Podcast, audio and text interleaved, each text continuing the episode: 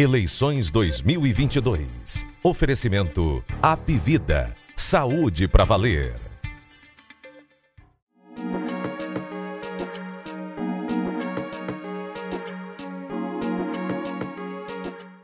Fala pessoal, mais um jogo político especial com entrevista com os candidatos a governador do Ceará. Desta vez é o Mano Freitas, candidato do PT, que concorre com o nome de situação no governo do Ceará. Ele falou sobre o fim da aliança com o PDT, as consequências disso, se afirmou sim, é, com muita convicção, inclusive, como o nome da continuidade dos governos de Camilo Santana e de Isolda Sela, e falou que o que ele pretende é fazer talvez mais rápido aquilo que está planejado, aquilo que for possível, mas defendeu com muita ênfase as ações do atual governo. Reconheceu problemas, sim, em relação a facções criminosas, apresentou ideias como ter comandos da polícia nas áreas de fronteira entre territórios que hoje são controlados por facções criminosas para levar policiamento, mas leva também saúde, educação, políticas sociais. E fez críticas ao adversário Roberto Cláudio, que tinha criticado é, o governo de Camilo Santana e de Isolda na área é, da segurança em relação às facções, e o Elmano cobrou é, que reconhecesse a própria responsabilidade, que não terceirizasse, porque, segundo ele, o Roberto Cláudio instalou torres de segurança com o objetivo de resolver o problema e não resolveu. Acompanhe a entrevista com o Elmano Freitas, feitas é, por Ítalo Coriolano e por mim, Érico Firmo. Eu começo dando aqui o meu boa tarde para o candidato do PT ao governo do estado, Elmano Freitas. Muito boa tarde, deputado, seja bem-vindo. Muito boa tarde, Ítalo. Muito boa tarde, Érico. Eu quero demais agradecer aqui o Grupo de Comunicação ao Povo, de dar oportunidade a todos os pré-candidatos de dialogar sobre as suas ideias, sobre suas propostas, sobre sua história.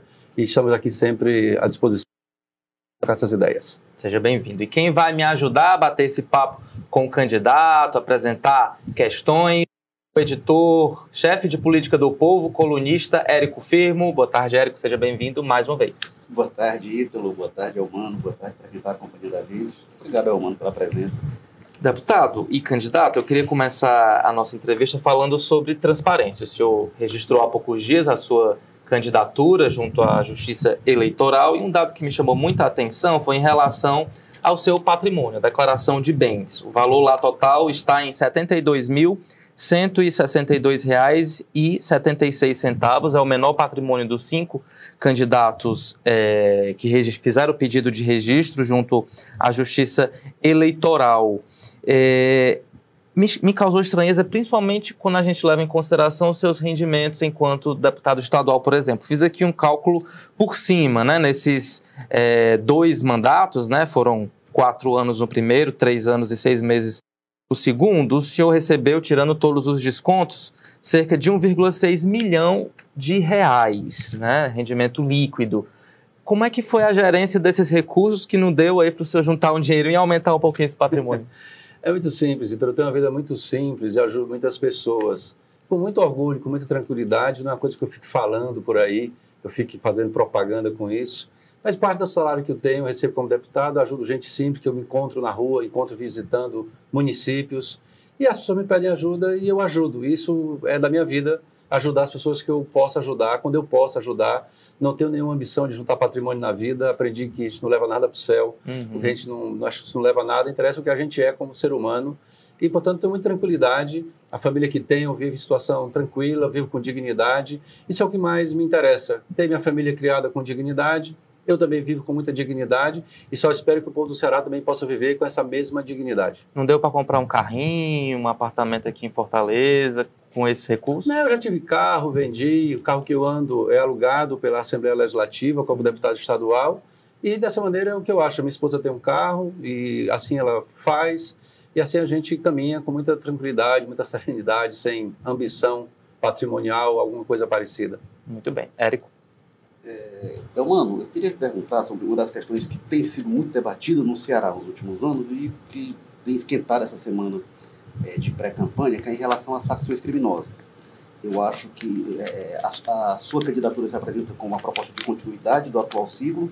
E eu, particularmente, entendo que o grande problema do governo Camilo, virtudes, enfim, mas eu entendo que o grande problema que deixa para quem assumiu o governo são as facções criminosas. E aí, domínio de territórios, é, pessoas que não podem, não têm acesso à educação em determinados locais, porque se, se cruzar a rua, a escola está em território de outra facção, gente que tem problemas se o ônibus que pega passar no território, posto de saúde, enfim. É, o que, que o senhor pretende fazer de diferente, se o senhor assumir o governo, para atacar esse problema e qual a sua avaliação sobre o que foi feito até aqui em relação às facções?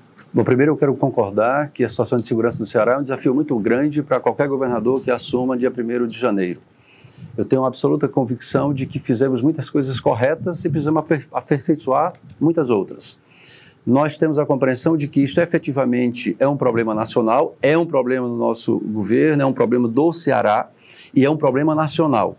Nós temos organizações criminosas que surgiram no Rio de Janeiro, que surgiram em, em São Paulo, estenderam braços pelo Brasil inteiro.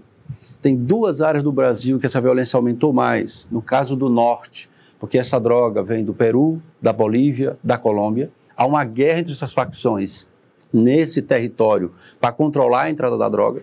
E há uma guerra dessas facções, dessas organizações criminosas, aqui também pelo Nordeste, porque por aqui eles têm o planejamento de exportar essa droga para a Europa e para os Estados Unidos.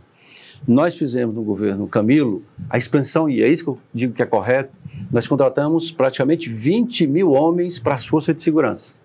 Nós fizemos a ampliação do raio para as cidades do interior, chegando às cidades acima de 30 mil habitantes. Aonde vai o raio, vai o vídeo monitoramento para a cidade. Considero isso também correto. Considero correto que nós tenhamos retomado o controle do sistema penitenciário após fazer concurso, aparelhar os policiais penais e enfrentar e controlar o sistema carcerário. E nós constituímos um centro integrado de segurança pública. E é esse o passo que eu quero dar.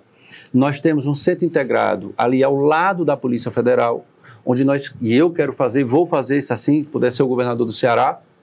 Ali nós temos um centro de inteligência, que eu quero colocar a inteligência da Polícia Militar, a inteligência da Polícia Civil, a inteligência da Casa Militar, a inteligência do Corpo de Bombeiros, ali ao lado da Polícia Federal. Por quê? Porque nós temos que em nome dessas organizações criminosas que são internacionais, ter um trabalho de inteligência para termos informações mais qualificadas da ação dessas organizações, que é internacional, entra no Brasil e vai para o exterior. E preciso reforçar que também é essa uma lacuna que nós temos que agora resolver. Iniciamos já com o governador Camilo, que é o reforço da Polícia Civil. Especialmente a polícia, as delegacias de homicídios por quê? Porque quando tem um homicídio, a gente sequer descobre quem é o autor do crime e não prende essa pessoa, isso aumenta a sensação de impunidade. Então, delegacias de homicídio reforçadas, que agora já está sendo reforçada com o governador Camila a governadora Isolda, com o concurso que foi realizado, a turma acaba de ser é, formada.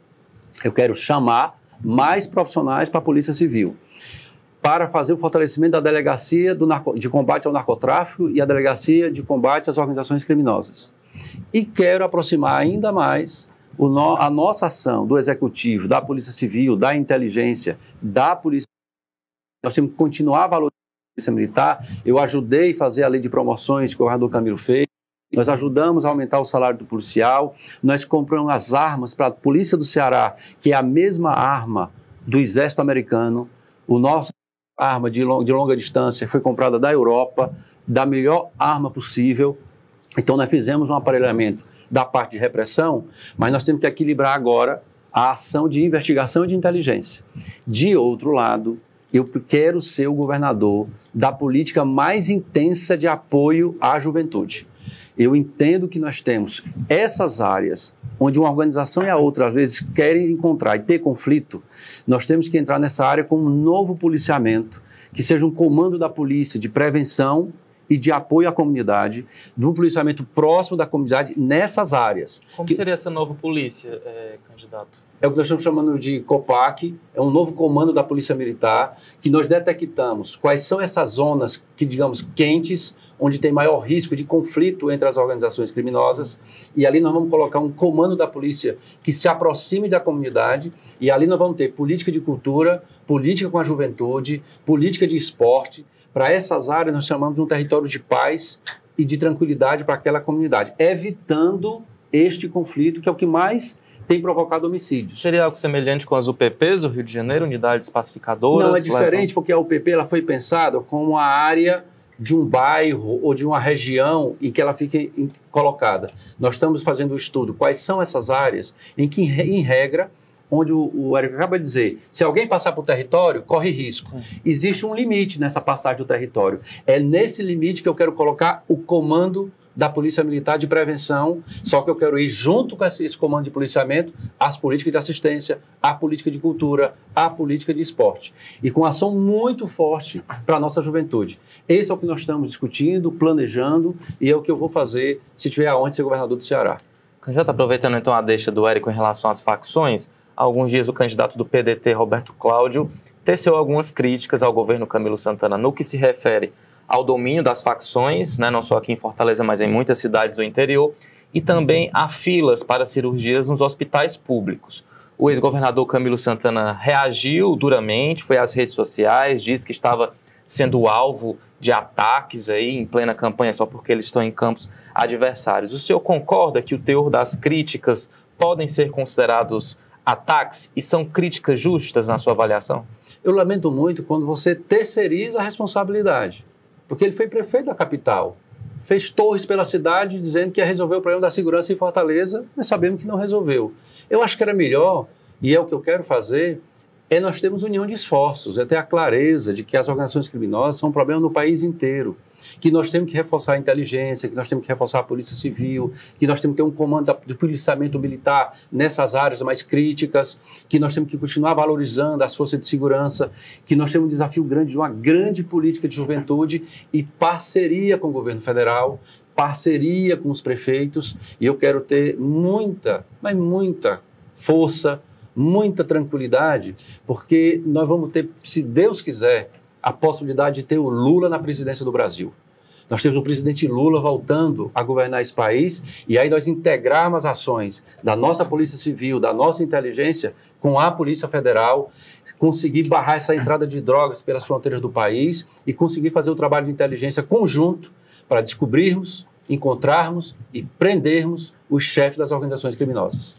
O senhor fez críticas às torres, né, que foram implementadas aqui em algumas áreas delicadas em termos de, de violência na cidade pela gestão Roberto Cláudio. É uma política que o senhor discorda como governador, é, não apoiaria mais esse tipo de construção? Não, eu só acho que ela é insuficiente, porque eu estou a dizer que, para mim, o elemento central agora é nós fortalecermos a Polícia Civil, a inteligência, integrarmos esforços. As torres podem ajudar. Agora, nós temos que entender que o crime ele, ele, ele se mobiliza. Na medida que você coloca uma torre numa área, o criminoso vai para outra área. É isso que acontece. Então ela não resolve, ela, ela ajuda, mas ela não, ela não resolve. Nós precisamos ter trabalho de inteligência, trabalho da Polícia Civil, continuar fortalecendo, e eu estou muito convencido que o mais forte que eu quero fazer de novidade nesse momento é uma intensa política com a juventude do Ceará. Uma parte eu quero colocar toda a nossa juventude em escola em tempo integral, que nós já chegamos a 60% das escolas em tempo integral, eu quero chegar a 100% como eu quero que essa juventude que já terminou o ensino médio, nós façamos uma política específica no Ceará Cred, que é uma política que o Estado tem de financiamento de pequenos negócios. Como o nosso governo do Estado ajuda em Fortaleza, com 50 milhões de reais, o financiamento só para mulheres. Eu quero fazer para a juventude, para o pequeno negócio, para o empreendimento e a, a, criação de empregos, que nós vamos ter que fazer isso numa política nacional com o presidente Lula, para essa juventude trabalhar, ter emprego e com isso a gente não deixar ela ser capturada pelas organizações criminosas. É. Queria aproveitar, a gente falando do Roberto Cláudio, queria aproveitar para tratar do, do rompimento né, entre PT e PDT.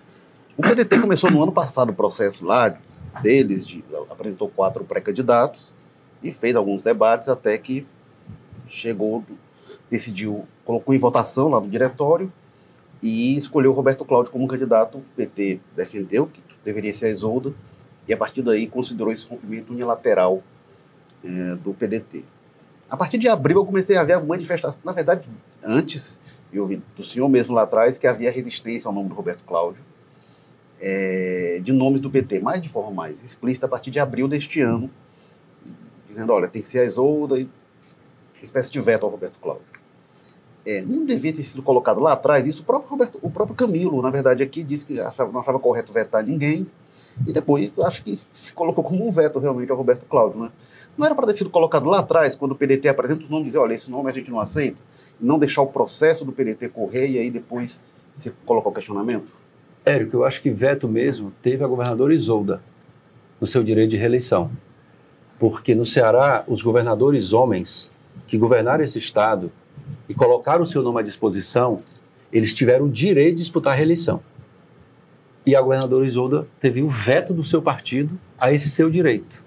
Qual era a discussão que tinha dos quatro candidatos? Na verdade, nós tínhamos dúvidas se a governadora Isolda pretendia ir para a reeleição. Havia uma dúvida se ela queria. Então começou-se um debate. Afinal, se ela não quisesse, algum outro nome teria que ser escolhido.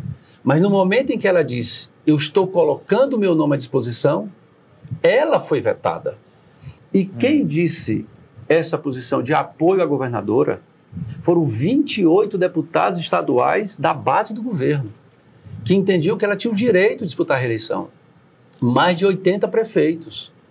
Todos os partidos da base aliada diziam que apoiariam a nossa governadora Isolda se ela quisesse disputar, e ela estava dizendo que queria a reeleição. Hum. E um setor do PDT decidiu impor o nome do Roberto Cláudio ao partido, deixar a governadora passar por um processo, a meu ver, lamentável, e dizer aos demais partidos quem quiser apoiar o Roberto, que apoie, quem não quiser, nós vamos sem vocês. E não é assim que nós governamos o Ceará. Nós governamos o Ceará com o governador Camilo, ouvindo os partidos aliados, ouvindo empresários, ouvindo trabalhadores. O governador Camilo é um governador, e é esse também um aprendizado, que reúne com o movimento sem terra, reúne com povos indígenas, reúne com o povo quilombola, reúne com o professor, reúne com a FIEC, reúne com a Fé Comércio, para construir um projeto em comum para o Ceará. É dessa maneira que nós aprendemos a governar o Ceará. Então, a posição de não aceitar essa imposição, não foi um rompimento só com o PT. O MDB também não aceitou. O PP também não aceitou. O PCdoB não aceitou. O PV não aceitou. Em seguida, o PRTB também não aceitou. E nós tivemos um diálogo da importância de unificar as esquerdas para enfrentar o bolsonarismo. O Ceará tem um candidato bolsonarista, que é o deputado Wagner. É o candidato do bolsonarismo no Ceará. E o pessoal entendeu com a rede que era muito importante nós juntarmos as esquerdas. Eu agradeço demais o pessoal, a nossa cooperativa Delita, que retirou a candidatura, para apoiar a nossa candidatura, unificando as esquerdas numa frente ampla para derrotar o bolsonarismo no Ceará. É o que nós vamos fazer: derrotar o bolsonarismo através do candidato Bolsonaro e derrotar o bolsonarismo através do seu candidato, que é o deputado Wagner. Candidato, queria ainda focar no rompimento dessa aliança. O que pedetistas falam é que havia uma divisão dos espaços de poder. O PT indicaria a vaga ao Senado, caberia ao PT, ao PDT, independente do nome, indicar o nome ao Palácio da, da Abolição.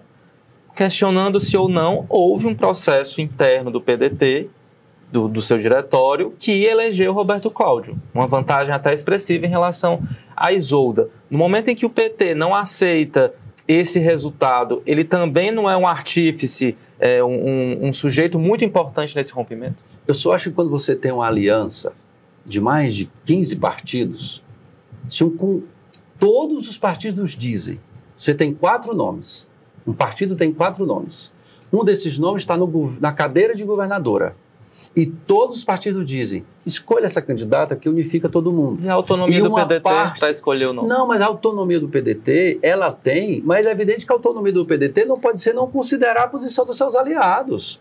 A autonomia do PDT não dá o direito de impor o nome a todos os aliados. Mas em 2012 o senhor foi escolhido pelo PT mesmo com os partidos aliados querendo outro nome. Não, outros partidos não, determinados partidos. E por isso teve uma divisão. Inclusive, e por isso nós disputamos. O então governador Cid Gomes. Que, que Sim, nós disputamos. Isso é, faz parte da história. Não tem Mas nenhum. O que o senhor entende nesse momento é que no momento que a Exulda, como governadora, se coloca a intenção de ser candidato, o PDT deveria interromper o processo interno, os outros nomes se retirarem e a Isolda ser consagrada candidata. Foi assim com todos os governadores homens do Ceará. Nunca houve disputa de prévia ou disputa em distância partidária quando um homem governando o Ceará colocou o seu nome à disposição. É, mas também nunca, teve, também nunca teve um vice que assumiu e foi para a reeleição né, no Ceará. Teve a reeleição Tasso, que era o mandato, o Lúcio que tentou, e o Cid Camilo. Não teve nenhum vice que assumiu para ir para a reeleição até hoje. Não, mas o fato é que ela é governadora do Ceará. Este é o fato. Ao lado do governador Camilo por sete anos e três meses. Ao fato de que tínhamos na, tínhamos na pesquisa intenções de voto dando ganhando no primeiro turno, com toda a base unificada. Agora, isso é uma coisa, a meu ver, do passado. Infelizmente foi assim e nós temos que discutir o que é que nós queremos, nesse conjunto de alianças, oferecer ao povo do Ceará com os novos desafios. O Camilo, inclusive, foi excluído do processo do PDT, nem ele foi considerado. Ele fez lá uma reunião né, com os pré-candidatos, mas nem ele foi considerado. Era público que o governador Camilo, em determinado momento, manifestou seu posicionamento representando a opinião dos partidos aliados, porque ele ouvia todos os partidos, mantendo a sua tradição de ouvir todo mundo e buscar o caminho do consenso, o governador manifestou uma posição que ele entendia. Ao ouvir todos os partidos, todas as lideranças, está evidente para ele, governador Camilo, que o nome que unifica e tem todas as chances de ganhar a eleição é o nome da vice-governadora, agora governadora Isolda. Então, esse seria o caminho natural que o PDT reconhecesse que a sua governadora é uma grande governadora é a mulher responsável pela política mais exitosa do nosso projeto. Qual é a política de maior sucesso, de melhores resultados que nós temos do nosso projeto? É a política de educação pública. Não há como falar da política de educação pública do Ceará sem falar em Isolda Sela. E esta mulher, ao governar o Ceará, sendo escolhida para ser vice-governadora, ajudar a governar o Ceará com o governador Camilo, todo mundo concordando que ela tem todas as condições de assumir o governo, assume o governo e o seu partido veta. É evidente que isso não é razoável. Eu queria saber do senhor também qual foi o papel do senador Cid Gomes dentro desse processo. Camilo sempre repetiu várias vezes que estava em sintonia com ele, dialogando com ele. O irmão, o prefeito de Sobral, Ivo Gomes, foi às redes sociais dizer que Cid Gomes foi excluído, foi alijado desse processo, agora o PDT está querendo o apoio dele. Como é que o senhor está observando essa divisão familiar e até que ponto o senhor espera que Cid Gomes apoie a sua candidatura? Bom, primeiro, eu não tive um momento com o senador Cid nessas discussões é, majoritárias eu posso, evidentemente, confiar muito na palavra do seu irmão Ivo Gomes. Porque se tem uma coisa que é muito de conhecimento de todos nós, que o, Ivo é uma pessoa muito corajosa, é uma pessoa muito transparente nas suas opiniões. E se o Ivo está a dizer que seu irmão não foi devidamente ouvido e que ele foi alijado do processo para a escolha dessa candidatura, é certamente a partir de discussões e conversas que ele teve com seu irmão. Então, eu acredito na palavra do prefeito Ivo Gomes, acho que ele está a dizer a verdade e a mim cabe respeitar o processo do senador Cid Gomes. Estou percebendo ele não participando do processo, acho que isso é um recado claro do seu, do seu digamos assim, desconforto e gostaria muito de poder contar com o apoio dele, porque penso que ele é uma pessoa muito importante. Agora, eu respeito porque ele faz parte de um partido. E o Cid tem uma história no estado do Ceará. Mas eu estou muito, muito confiante de que a aliança que nós montamos, caminhar no estado do Ceará, defendendo a continuidade do projeto do governador Camilo e da governadora Isolda, com avanços. Eu tenho dito, se o governador Camilo, com a Isolda na vice, avançou tanto no Ceará, com o Bolsonaro na presidência, eu tenho o dever de avançar mais. Porque, se Deus quiser, eu vou ter Lula presidente do Brasil. Nós vamos poder juntar mais esforços. E vou ter Camilo no Senado também, se assim o povo do Ceará decidir. Então, nós podemos ter um governador do PT, com o senador Camilo, com o presidente Lula, para fazer muito mais pelo povo mais simples do Ceará, que deseja muito governo de mãos dadas para fazer o combate à fome, para gerar emprego para o nosso povo, para ter escola em tempo integral, para descentralizar a saúde que nós estamos fazendo no estado do Ceará, aproximar os equipamentos de saúde da nossa população, como fizemos na construção do Hospital do Vale do Jaguaribe, colocando para funcionar o Hospital de Xaramubim, que eu quero para funcionando 100% da sua capacidade, assim como o Hospital do Vale do Jaguaribe. São essas ações que eu tenho certeza que o nosso povo quer, deseja que continuem. Candidato, outra figura central nesse rompimento, claro, é o ex-ministro e presidenciável Ciro Gomes, que de alguma forma abraçou aí a candidatura de Roberto Cláudio. Durante a convenção, ele foi muito duro em relação a Camilo Santana, afirmou que ele desertou por um punhado de nada, em troca aí de um cargo de ministro no eventual governo Lula. Existe essa negociação? Lula convidou Camilo para ser ministro e a sua opinião aí sobre essa fala de Ciro Gomes? Olha, eu acho que as opiniões do Ciro, a população é que vai julgar. Eu não quero fazer julgamento nenhum. Eu quero defender o que eu acredito e caminhar ao lado de Camilo e caminhar ao lado de Lula. Esse é o meu, o que eu me coloquei. e não vou ficar fazendo nenhum tipo de troca de acusação, que acho que não me cabe. Mas o povo do Ceará conhece Camilo. O povo do Ceará sabe como Camilo age, sabe de quanto ele é correto, de quanto ele é transparente, de quanto ele é uma pessoa leal aos seus aos companheiros e aliados. Não há nenhuma, nem houve nenhuma discussão sobre o ministério. Eu que acho que seria muito bom uma governadora Isolda ser ministra da Educação. Eu acho que o governador Camilo, por tudo que fez como governador, é muito bom um presidente que queira ter, queira ter e possa ter um Camilo como ministro. De que área? Agora, a área que o presidente achava mais adequado. Agora, o presidente Lula, já há um bom tempo, quando teve no Ceará ano passado, muita gente vai lembrar que ele disse: Camilo é governador, está com cara de senador. Ou seja, já naquele momento, o que nós pensamos para o nosso governador Camilo é que ele pudesse ser o nosso candidato a senador para ajudar o Lula a governar o Brasil porque nós já aprendemos que um governo precisa ter base política no parlamento. E ter uma pessoa como Camilo, com o preparo que ele tem, com a experiência que ele tem, seja como parlamentar, seja como governador, é evidente que ele pode colaborar demais com o governo do Lula no Senado. E se o Lula entender que ele deve ser ministro, é uma decisão que o presidente Lula vai tomar. Mas primeiro, nós temos que ganhar a eleição.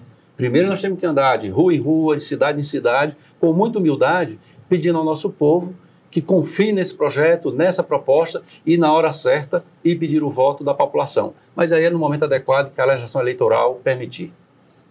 O prefeito de Quixilou, que é do PT, declarou apoio ao Roberto Cláudio e tem tido muitos prefeitos, alguns se desfiliaram do PDT para declarar apoio ao senhor, mas muitos ainda no PDT estão lhe declarando apoio.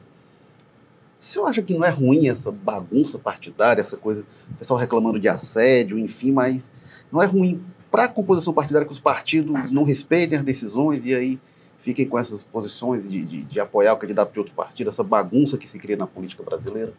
Olha, primeiro eu compreendo que nós convivemos muitos anos juntos e nós temos pessoas que têm relações. O prefeito Xelô, ele tem uma relação muito antiga com o deputado Marcos Sobreira na região do Iguatu. E ele tem muita proximidade e o deputado Marcos Sobreira apoia a candidatura do PDT. E tenho respeito por isso, não tenho nenhuma crítica quanto a isso. Ele tem uma relação mais forte com o deputado Marcos Sobreira do que com o próprio partido. Não tenho nenhuma chateação, é um direito, eu acho que eu tenho que respeitar a posição das pessoas.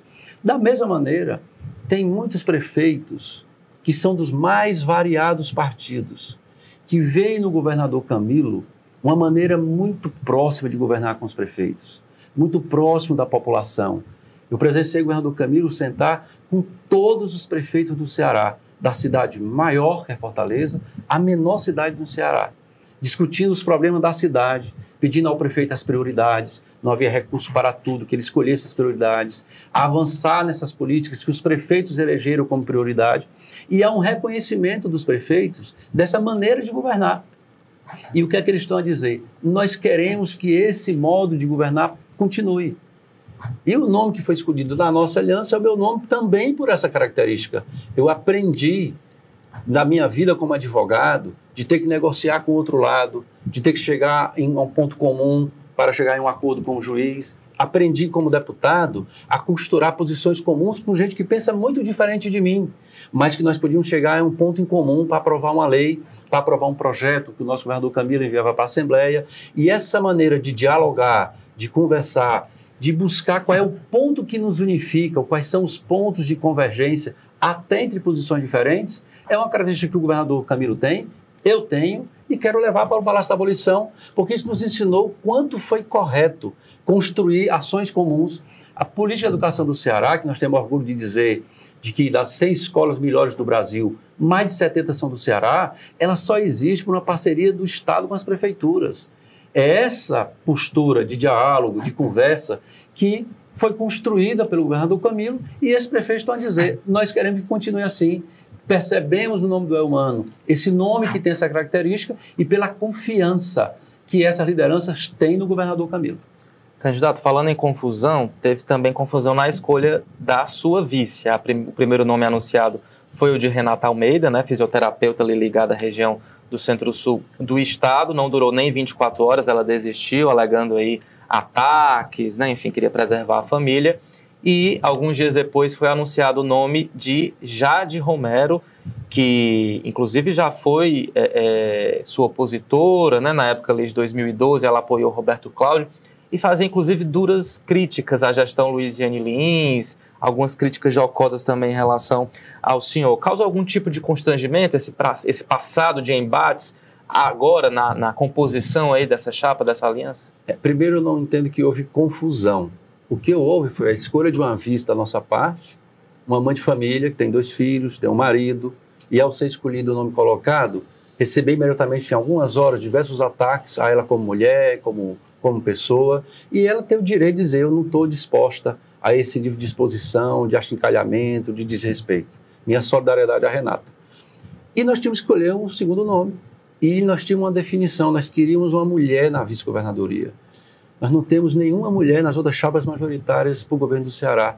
A nossa chapa é um homem e uma mulher, porque nós entendemos a importância da participação política das mulheres.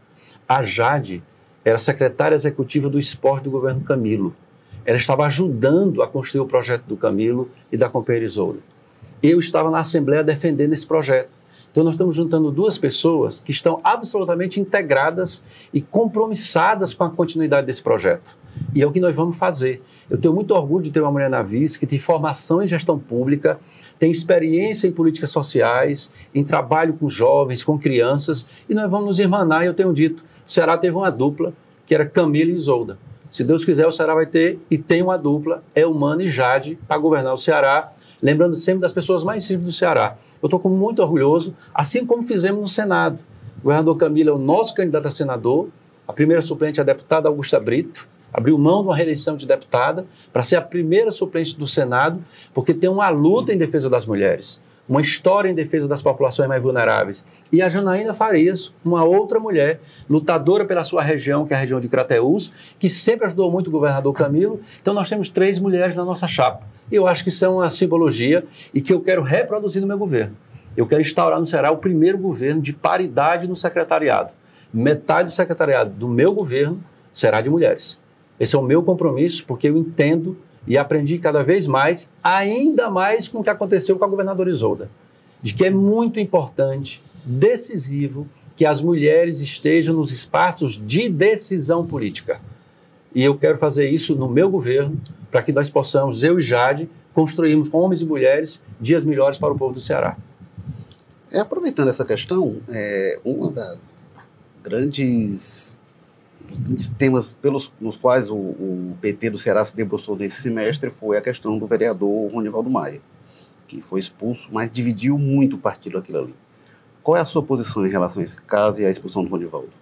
A minha posição foi de que nós tivéssemos efetivamente uma punição. No PT, teve um posicionamento claro, unânime, de que é, é necessariamente haveria de ter punição.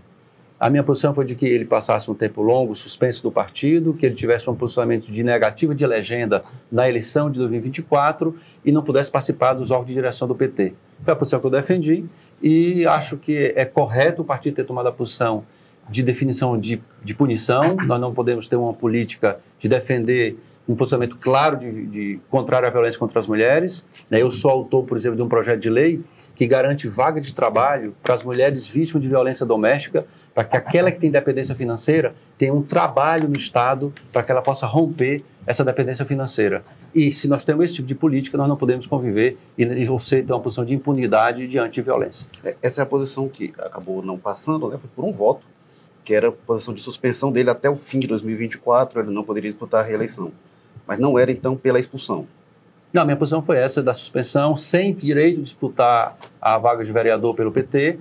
Né? A posição da majoritária foi outra, e eu respeito, né? as mulheres assim colocaram, outras tiveram posições diferentes, mas o importante é que a gente tenha uma posição clara de não aceitar impunidade diante da violência contra as mulheres. Deputado, essa é a sua quarta eleição majoritária, você foi candidato a prefeito em 2012, acabou sendo derrotado, em 2016 vice de Luiziane ficou em terceiro lugar, em 2020 tentou a prefeitura de Calcaia e amargou a quarta colocação, que leva o senhor a crer, a pensar que dessa vez vai ser diferente? Porque eu acho que não é o critério de derrota que define a eleição seguinte. Eu sou do PT desde 89. Eu perdi com Lula em 89. Eu perdi com Lula em 94. Eu perdi com Lula em 98. E eu não tenho nenhuma vergonha de ter perdido essas eleições com Lula, porque depois nós elegemos e fizemos o maior presidente do Brasil. O governador Camilo perdeu duas vezes a eleição para prefeito de Barbalha. e, na minha concepção, depois virou governador do Ceará e é um dos melhores governadores da história do Ceará. Eu perdi eleições, mas mantive as minhas convicções, mas mantive a minha luta, mantive o meu trabalho junto às comunidades mais carentes do Ceará, fui defender os interesses dos trabalhadores, fui buscar mediação nos projetos, fui defender o governo do Camilo, fui defender aprovar Vale Gás, Programa Mais Infância, Escola em Tempo Integral no Ceará, fui fazer a luta daqueles que não desistem, porque a derrota não é o que interessa, o que interessa é nós mantermos a nossa fibra, a nossa perseverança, a disposição de continuar lutando, porque é isso que constrói depois vitórias. Eu perdi para prefeito, me elegi deputado. Me reelegi deputado com 50% dos votos a mais. E posso, com a bênção de Deus, bom Deus, e se o povo do Ceará assim desejar, ser governador do Ceará, mas mantendo a coerência. Sempre do mesmo lado, sempre ao lado dos meus companheiros e companheiras, com meus irmãos de caminhada, defendendo o projeto que eu acredito. Eu acho que a gente disputa eleições não com a obsessão pelo poder. A gente disputa porque a gente tem um conjunto de propostas, de causas por quais a gente luta e que essas causas a gente às vezes ganha, às vezes a gente perde. O que eu acho feio mesmo é quem perde e passa para outro lado. O que é feio mesmo é quem fica mudando de partido toda hora. Eu estou a vida inteira no mesmo projeto, a vida inteira construindo esse projeto. E tivemos assim, foi assim com o presidente Lula, foi assim com o Camilo, e eu espero muito que possa ser assim comigo e ganhar as eleições a governador do Ceará. Aproveitando então essa, essa fala, a gente está com enquete aqui no nosso, na nossa live. Né? A gente está perguntando se você acha que Elmano de Freitas vai ser eleito governador. A maioria está falando que sim, 60%, enquanto 40% dizem que não. Continue participando, dando aqui o seu voto. Érico Firmo. Eu queria pegar ainda esse ponto de Galpé, porque na véspera da eleição, né, no sábado, o Camilo, em 2020, gravou um vídeo eh, declarando apoio ao Naumi, que era seu adversário, então prefeito de Calcaia, para tentar elegê-lo ainda no primeiro turno. Não sei se houve um entendimento com o senhor naquela época, se ele informou, queria fa fazer aquilo, mas aquilo parece que foi um, um golpe de misericórdia na sua candidatura. Acabou que o Naomi não venceu no primeiro turno e nem no segundo, acabou perdendo no segundo turno. Teve lá uma operação da Polícia Federal, enfim. É, não é ruim também esse tipo de coisa? Eu fico chateado com o Camilo, por que ele agiu daquela forma e você acha correto esse tipo de coisa? Primeiro, o governador Camilo conversou comigo. O governador Camilo tem uma característica de ser um homem muito correto, muito franco. Ele me chamou e disse: oh, Mano, ah, nós temos uma situação concreta e eu preciso, nessa situação, ter uma posição e eu estou aqui para lhe comunicar. Eu sei que não é o melhor, nós temos uma construção, você é meu companheiro, confio, você me ajuda demais como deputado mas na situação pós-eleitoral, o que o povo está definindo é esse caminho. E eu vou uhum. me posicionar. governador, fique tranquilo, porque a nossa relação de acreditar nas mesmas causas, nos mesmos projetos, estão muito acima de uma eleição ou de uma briga de um momento, daquele momento político eleitoral. Minha relação com o governador Camilo é uma relação de projeto para o Ceará. E, é normal, numa aliança ampla como nós tínhamos, você tem mais de um candidato da nossa aliança. Em vários municípios nós tínhamos dois, três candidatos da nossa aliança. Eu compreendi, é, evidentemente, que eu não gostei. Né? Eu preferia que ele dedicasse o voto a, a mim. Mas eu, era o resultado que estava acontecendo na, na, na rua, a manifestação das pesquisas por um outro candidato. E eu disse, governador, fique tranquilo, eu vou continuar na minha campanha, eu vou continuar pedindo voto, eu compreendo e nós vamos continuar juntos, porque nós somos de um mesmo projeto. Mas tá, é, valia é. tudo aquilo para derrotar o Vitor Valim, que hoje está lhe apoiando? As, as, ali nós tínhamos uma situação de uma avaliação específica. E eu quero dizer, teve no último período. Eu imaginar que em Calcaia hoje o Vitor Valim fez uma passagem gratuita para toda a população de Calcaia, uma política até mais avançada do que nós conseguimos fazer em Fortaleza. Eu tenho que parabenizá-lo. E a decisão do Vitor Valim de nos apoiar não é por uma questão ideológica fundamentalmente. É porque o Vitor Valente que a ideologia dele, isso eu admiro, é porque ele quer o melhor para Calcaia. E ele buscou o governo do estado para ajudar Calcaia. E mesmo tendo essa disputa, o prefeito Vitor Valim e o governador Camilo colocaram os interesses do povo de Calcaia acima da disputa eleitoral acima de um conflito eleitoral. E esta postura do governador Camilo e essa postura do, prefeito Vitor Valim foi que fez a aproximação. E é por isso que ele está nos apoiando, porque ele sabe que ele sendo prefeito, ele vai contar com a união de forças do governo do estado, do governo federal para melhorar a vida do povo de Calcaia. Eu acho que isso é o mais importante para a população. Deputado, queria agora falar sobre uma área que o senhor tem bastante influência, que é a educação. Já foi secretário municipal aqui de Fortaleza em 2012. Nesse mesmo ano, o SPAF Alfa divulgou os números né, de performance dos municípios e Fortaleza ficou no penúltimo lugar entre todas as cidades do Ceará, o segundo pior desempenho, à frente apenas de Parambu. O senhor teme que a oposição utilize esse número tão negativo durante a campanha para tentar atingi-lo? que a oposição queira utilizar faz parte da disputa eleitoral. Mas é importante que ela analise os dados do IDEB e o crescimento das nossas notas de quem recebeu uma prefeitura com escolas caindo por cima dos alunos, de quem teve que fazer as escolas, construir as escolas, para depois ter escola em tempo integral. E as notas dos nossos alunos é o maior crescimento de nota dos últimos 16 anos.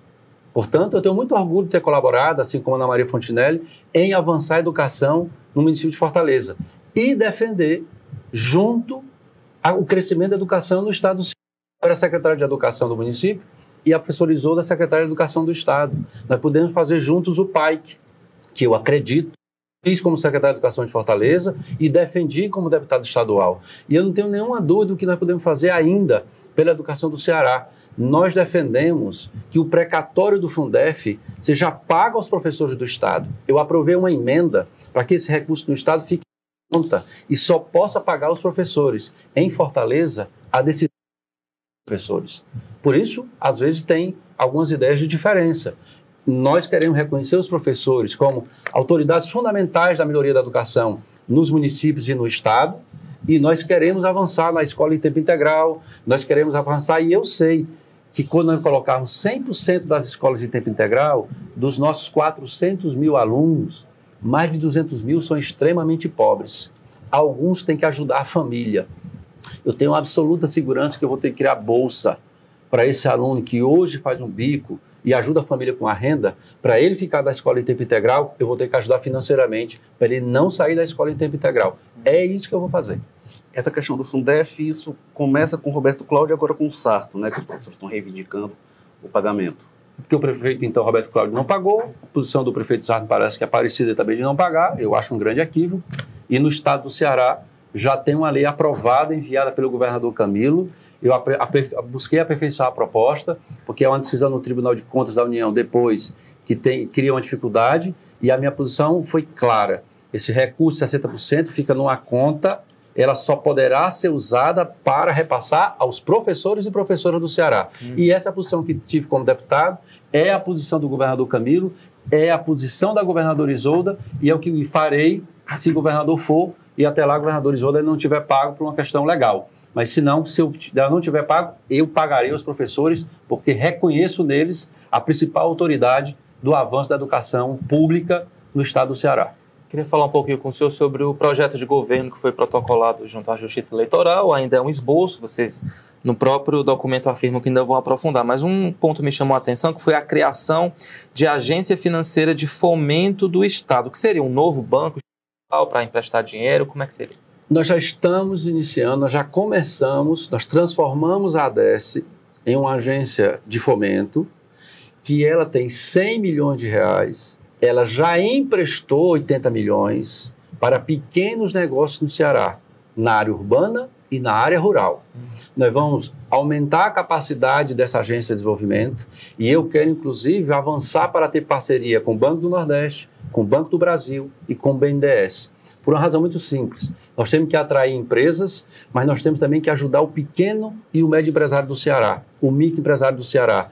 Porque de 100 empregos criados nesse estado, mais de 70 deles são na pequena e na média empresa. E eu quero usar esse recurso para ajudar esse pequeno empresário. Alguns ou vários quebraram na pandemia. Ele está lá em dificuldade, triste, mas com coragem de trabalhar, com iniciativa, com vontade, mas ele não tem mais o capital para botar o seu negócio. Eu quero ajudar essa pessoa a colocar o negócio, porque ela vai abrir emprego para o povo do Ceará. Essa proposta, portanto, é nós aperfeiçoarmos o que nós já iniciamos com a ADES, como nós fizemos com a Prefeitura de Fortaleza, de emprestar 50 milhões de reais às mulheres de Fortaleza, a Prefeitura colocou 5, portanto são 55 milhões, para as mulheres da periferia de Fortaleza, poderem colocar seu pequeno negócio.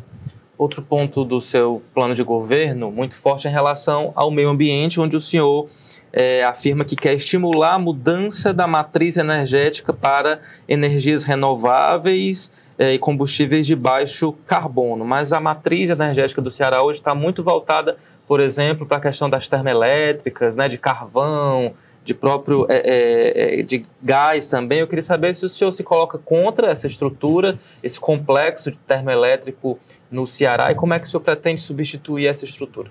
Olha, primeiro o esforço que o Ceará fez no governo do companheiro Camilo é um esforço de atração de investimento de energia eólica, energia solar.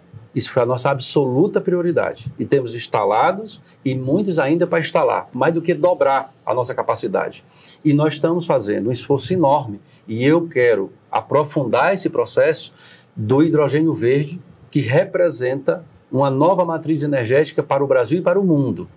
Nós queremos a descarbonização. Isso é uma meta do planeta, daqueles que estão preocupados com as mudanças climáticas.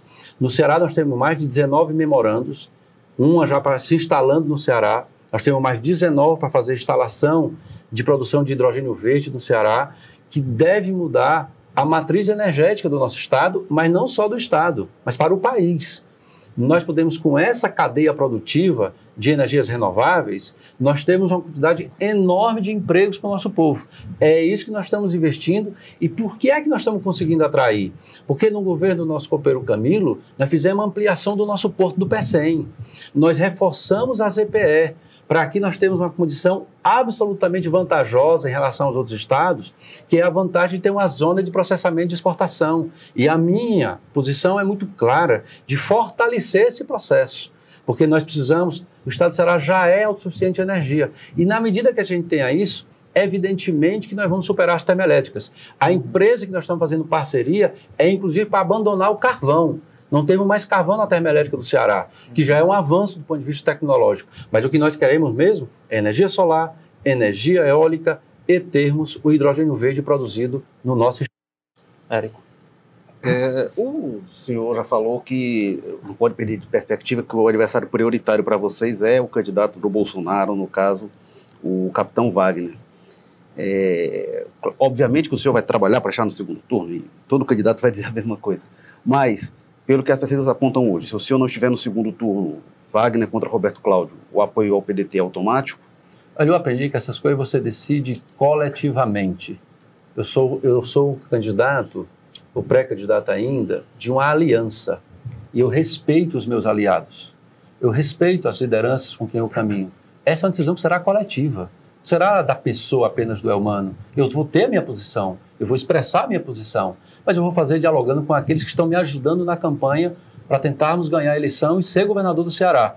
Se eu confio nessas pessoas para eu ser o candidato e buscar vencer a eleição para governador, eu tenho que confiar nelas para tomar decisões mais importantes que nós precisamos. Porque só estou dizendo que eu quero ser o governador do diálogo, eu quero ser o governador que busca consenso, eu quero ser o governador que quer conversar com as pessoas como é que eu não vou conversar com meus aliados na hora de tomar uma decisão desse tipo? Eu espero, evidentemente, estar no, no segundo turno. Mas se, se não for, porque eu respeito o povo do Ceará, eu vou decidir com os aliados, eu vou decidir com as nossas lideranças. A depender dessa conversa com os aliados, pode, de repente, a decisão ser apoiar, como vocês falam, o candidato do Bolsonaro, o capitão Wagner, ou essa é uma hipótese descartada?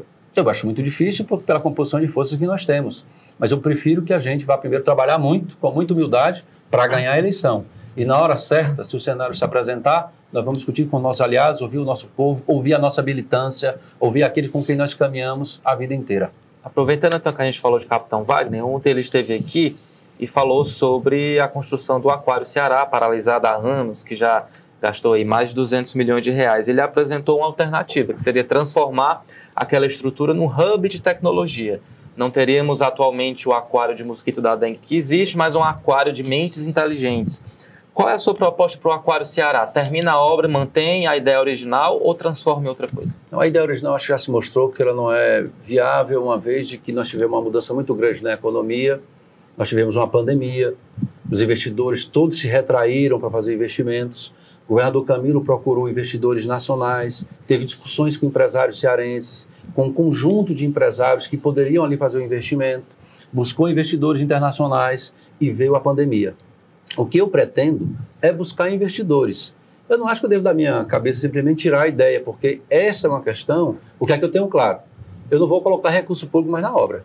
Eu vou procurar investidores, porque pode ser a tecnologia da informação, mas pode ser um outro. O que importa é que eu Mas consiga... aquário de peixe não é mais, na sua avaliação. Não, o aquário eu acho que é um projeto que nós já deixamos, e não, a não ser Morreu. que algum investidor. Não. Se algum investidor chegar e disser para mim, eu assumo e faço o aquário, eu vou tá, eu vou aceitar. Mas o senhor que eu quer- não vou é o recurso público construir o projeto original do Mas aquário. recurso público pode fazer outra coisa. Não, eu penso em fazer uma parceria público-privada com aquele investidor que entender que aquilo pode ser um determinado investimento para um negócio. Eu gostaria muito, aí é uma opinião pessoal minha, que nós pudéssemos ter ali um equipamento que se vinculasse com cultura e que pudesse ter uma loja com turismo da nossa cidade. Isso eu, eu acho que é o melhor para nós, porque nós precisamos ter mais equipamentos culturais, mais equipamento turístico que está aqui, fique mais dias na nossa cidade. Mas isso é a minha vontade. Eu preciso ter investidores que também queiram isso. E é o que eu vou fazer: procurar investidores nacionais e internacionais para dar um destino àquele equipamento. Tem participação aqui também da nossa audiência. O Breno Cavalcante pergunta: qual é a proposta do candidato para a saúde dos policiais como forma de fortalecimento da segurança pública no Estado? Garantir à Polícia Militar o hospital da Polícia Militar. Isso está no relatório que eu apresentei na CPI do Motim, com uma proposição que eu fiquei absolutamente convencido de pelo menos duas medidas para os policiais militares: o hospital da Polícia Militar e núcleos de atendimento psicológico pelos batalhões da Polícia Militar. Já tem um concurso atual com vagas para psicólogos da Polícia Militar. Eu vou aumentar o número de psicólogos para que nos batalhões da Polícia Militar os policiais tenham um suporte, um apoio psicológico para a sua atividade profissional como policiais. O senhor foi relator da CPI do Moutinho, o documento inclusive já foi apresentado. Considera que foram é, identificados problemas, crimes graves? É, inclusive, o, o candidato Capitão Wagner disse que havia, na verdade, era um uso político para tentar atingi-lo e não conseguiu-se né, chegar a isso. Olha, eu tenho uma coisa na minha vida, é buscar ser justo. Eu fui ser relator da CPI para investigar. Eu não fui lá para condenar alguém, eu não fui lá para absolver ninguém. Eu fui colocado como relator para investigar uma situação. E ao investigar, ter cuidado de não ficar manchando a honra de ninguém. O que nós fizemos foi uma investigação, muitas vezes criticado ou questionado porque a gente não estava fazendo espetáculo, expondo as pessoas. Tive o cuidado de quando fui quebrar sigilo bancário fiscal, colocar o CPF, não colocar o nome da pessoa, porque aí eu, eu não tinha informação, porque é um processo também político, e eu tinha o cuidado de preservar a honra e a imagem das pessoas. Ao final, ficou evidente que a entidade que é dirigida politicamente pelo deputado Wagner, que é, a, é o líder político dessa entidade, na, na hora do motim, o vereador Reginaldo saiu da entidade para ir para dentro do motim. Um outro diretor, Davi, saiu da entidade e foi para o motim. E eu só fiz isso porque tem um áudio que eles dizem que foram para o motim para que a entidade deles não perdessem sócios. Eu só fiz por isso, porque me apareceu uma prova de que eles participaram do motim. E por isso eu tinha que indiciar. Eu não indiciei porque eu queria indiciar. Agora, se eu recebo uma prova que a própria pessoa diz, eu estou indo lá para o motim, porque se eu não for para o motim, os policiais vão se desfiliar da minha entidade. O que é que eu faço com essa informação? Eu tenho que indiciar para o motim. O que é que eu faço com a informação de uma entidade que fez um movimento e fica claro que ela tomou uma decisão que eu fiz assim na tribuna. Eram lá dentro do motim para ameaçar a sociedade e ameaçar o nosso povo. O Bruno Stefanson aqui também pelo YouTube diz: o PT perdeu a conexão com as bases populares é, e que agora essas mesmas bases se estruturam nas igrejas evangélicas com posicionamento diferente da esquerda. O senhor tem essa consciência que o PT de alguma forma se distanciou e que agora está mais difícil retomar é, esse diálogo? Eu acho que o PT teve um processo em algum momento sim de distanciamento, mas nós temos feito um esforço muito grande de reaproximação. Nós fizemos processo de formação política via virtual, com milhares de pessoas participando. Nós temos muita gente do PT no movimento sindical, no movimento de mulheres, na juventude. Nós gostaríamos de ter mais, mas nós não tivemos dificuldade, estamos passamos por uma pandemia, você não tem como estar presente numa pandemia, mas estamos fazendo um trabalho intenso. Nós temos aí uma chapa, por exemplo, de deputados estaduais, deputados federais, com muita gente do movimento popular, de juventude, movimento negro, temos presença no movimento indígena, temos presença do movimento quilombola. Então, eu acho que mais eu gostaria que tivesse. Né? Eu tenho parlamentares nossos que nós já damos 8 mil, 10 quilômetros por mês, visitando bases dos municípios do Ceará. Mas, evidentemente, que esse esforço tem que ser sempre aumentado. E eu não tenho esse preconceito com evangélico, não. Eu, eu sou cristão, sou da Igreja Católica e tenho nos, nos evangélicos irmãos de fé. E não acho que isso signifique ser evangélico, a meu ver, é uma qualidade. Não tem essa opinião de que ah, porque a pessoa é evangélica ela é de direita. Acho que isso não procede. Acho que tem no setor, como tem também na Igreja Católica, como tem em todas as igrejas. Igrejas, em regra, são pessoas de fé. A política divide as pessoas. A fé é para unir as pessoas. Então, alguém, quando é evangélica, ela é irmão dos demais. Ela não está para dividir. Então, eu penso um pouco diferente. Eu acho que nós temos que nos irmanar né, com, com, evangélicos, com católicos, com gente que é da Umbanda, do Candomblé, preservar o respeito entre as religiões. E eu acho que isso é muito salutar para a sociedade brasileira. Nessa área, inclusive, ontem o candidato capitão Wagner é, prometeu uma aproximação com essas igrejas para formação de parcerias, inclusive ele até disse, não, a gente pode pagar a conta de luz, a conta de água, enfim. O senhor acha que é um bom caminho se aproximar dessas estruturas religiosas para levar serviços às populações? Olha, eu reconheço que igrejas têm trabalhos sociais muito importantes. Agora, na pandemia, eu conheço vários grupos da Igreja Católica, de Igreja Evangélica, que se reúnem voluntariamente para fazer quentinha, fazer sopão e levar para as pessoas carentes. Esse tipo de trabalho eu quero apoiar muito. Eu sou autor de uma emenda, quando o governador Camilo propôs estabelecer como política permanente vale gás para as famílias mais pobres do Ceará, que nós também cadastrássemos entidades que exatamente fazem trabalho voluntário, fazendo quentinha, fazendo sopão, para que a gente doasse esse gás também para esses grupos sociais, porque eles estão ali fazendo um trabalho voluntário. E assim pode ter em outras, em outras frentes. Eu não tenho nem, ao contrário, eu acho que é positivo. Eu sou autor da emenda constitucional, junto com deputados, deputados e deputados evangélicos, eu sou o relator da emenda constitucional, eu ajudei a fazer a redação que proíbe que qualquer fiscalização em tempo religioso suspenda a celebração. Se o fiscal chegar, ele tem que esperar terminar o culto, ele tem que esperar terminar a missa, para depois ele fazer a ação, porque não é razoável que uma missa seja suspensa para alguém fazer uma fiscalização. Eu tenho muito orgulho de ser, ter alterado a Constituição do Ceará para garantir esse respeito à religiosidade do nosso povo. Érico Ferro. É, o próprio Camilo tem reforçado muito que o senhor é o candidato que melhor representa a continuidade do atual projeto. O que é que vai além da continuidade? Que olhar, o que, é que o senhor acha que tem para ser corrigido? O que, é que o senhor acha que tem de problema no governo do Camilo, no governo da Isolda, que o senhor pensa fazer diferente? Olha, primeiro, com 100% das escolas em tempo integral. Mas se eu puder chegar antes, eu quero chegar em 2024. Eu tenho 150 mil crianças extremamente pobres no programa Mais Infância. Eu quero ampliar essas, eh, o número de crianças e aproximar mais, com mais agentes, acompanhando as famílias dessas crianças. Eu tenho hidrogênio verde, eu tenho um projeto de fazer formação para 100 mil jovens na área da tecnologia, da informação e da comunicação. Nós vamos iniciar um plano piloto com 5 mil. Eu quero ter recursos para poder avançar rapidamente para chegar nos 100 mil mais rápido. Porque no Ceará e fora do Ceará, porque boa parte desse serviço pode ser feito à distância, eu tenho um emprego de 5, 7 mil e não tem pessoas para trabalhar ou ocupar essa vaga. Então eu quero acelerar. Então eu tenho absoluta segurança que a minha avaliação, a avaliação da nossa aliança, é que nós somos uma candidatura para garantir absolutamente a continuidade dessas políticas. E vamos corrigir aquilo que nós já falamos aqui. Nós vamos fazer um aporte maior na área da inteligência da segurança pública, um aporte maior na área da polícia civil. Nós queremos intensificar parcerias com o governo federal. O governador Camilo não queria? Não. Mas eu tinha um presidente da República que nem para comprar vacina, nem para enfrentar uma pandemia, ele conseguia reunir. Ele, não, ele reunia com os governadores para brigar. Ele fez um comitê com o presidente do Supremo, com o presidente do Senado, com o presidente da Câmara. Não aguentaram duas reuniões porque ele só briga.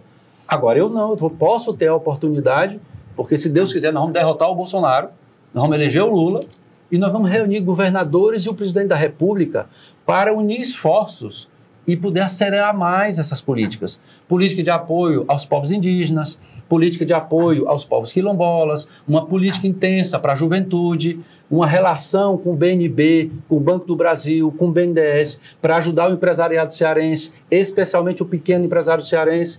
Então, essas mudanças e essas situações novas eu quero construir, mas sem colocar em risco a continuidade das políticas que foram tão bem executadas pelo governador Camilo.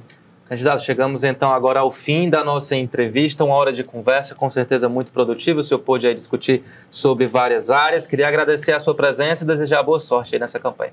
Eu que agradeço, quero parabenizar o Grupo Povo de Comunicação, porque mantém sua tradição de levar o debate, ouvir todos os candidatos, os pré-candidatos e dizer ao povo do Ceará que nós vamos começar essa caminhada. Nós só podemos fazer mesmo campanha a partir do dia 16. Nós vamos mandar esse Ceará inteiro, todo o estado do Ceará, Camilo, Elmano e Lula, para a gente mudar o Brasil, continuar mudando o Ceará, acelerar e com a certeza muito grande que governar é especialmente cuidar das pessoas que mais precisam. E no Ceará nós temos feito isso, vamos fazer muito mais, porque se Deus quiser, nós vamos ter Lula na presidência do Brasil, Camilo no Senado e vamos, se Deus quiser, ter a honra de governar o estado do Ceará. Abraço muito grande, muito obrigado. É isso, agradeço também a Érico Firmo. Até semana que vem, né, Érico, com mais entrevistas. Até semana que vem, Ítalo. Obrigado ao Elmano e para quem acompanhou a gente. Jogo Político termina aqui, mas você pode continuar a acompanhar a gente nas redes sociais. O endereço no Twitter é Jogo Político. Segue lá, interage também com os nossos seguidores. A cobertura completa das eleições 2022 você confere no nosso canal especial, canal Eleições, www.povo.com.br barra eleicões, sem tio, sem, sem cedilha tracinho 2022. Um forte abraço, bom final de semana e até semana que vem. Eleições 2022. Oferecimento Apivida. Saúde para valer.